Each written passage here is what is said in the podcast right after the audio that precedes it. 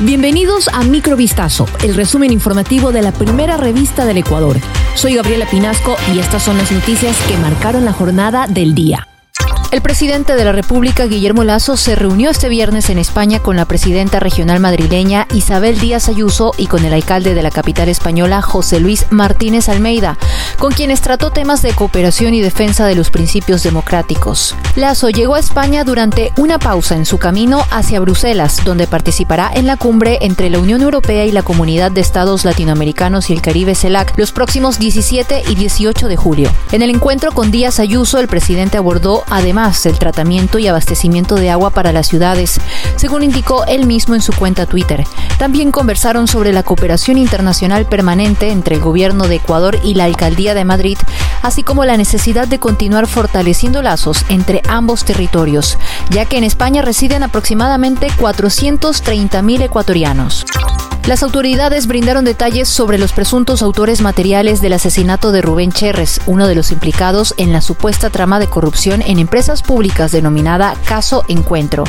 La mañana de este viernes, el ministro del Interior Juan Zapata reveló que los trabajos investigativos lograron detectar que dos ciudadanos ecuatorianos habrían cometido el asesinato. Se trata de José Z, quien tiene antecedentes penales por robo y tenencia de armas. El otro implicado fue identificado como Alex M, quien registra antecedentes por tenencia de armas, extorsión y tráfico de tierras. La policía también reveló que los dos sospechosos continuaron realizando sus actividades normales tras cometer el crimen y serían empleados de una empresa.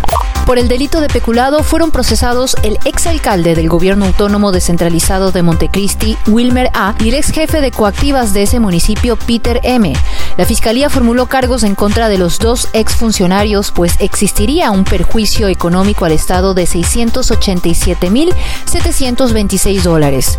El juez que conoció la causa dictó como medidas cautelares la prohibición de salir del país y presentaciones periódicas ante la autoridad, además de la prohibición de enajenar bienes para garantizar el cumplimiento de una posible multa y reparación integral. El Consejo Municipal de Guayaquil trató en primer debate la ordenanza de disminución y eliminación de valores de multas de tránsito en una sesión presidida por el alcalde Aquiles Álvarez. El concejal Raúl Chávez indicó textualmente que el valor de las multas actuales no guarda relación con la situación que hoy vivimos todos los guayaquileños. Esos valores que dejarían de ingresar a la Agencia de Tránsito y Movilidad se quedaría en la ciudadanía. Los 15 concejales de Guayaquil votaron a favor en este primer debate.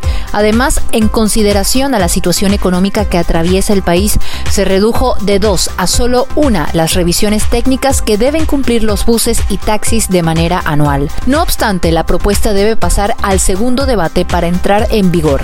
La Guardia Civil de España desarticuló una secta psicoterapéutica liderada por tres personas que practicaban rituales chamánicos con consumo de drogas y que abusaron sexualmente de un centenar de jóvenes.